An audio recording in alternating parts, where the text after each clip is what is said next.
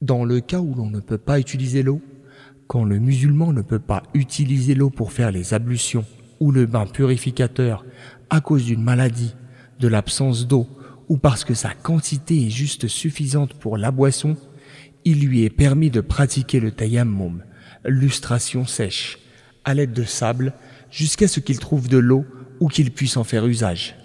Manière de pratiquer le tayammum, faire une seule fois une imposition des mains sur le sable, ensuite avec le sable qui adhère encore aux mains, on se frotte le visage, puis le dos de la main droite à l'aide de la paume gauche et inversement.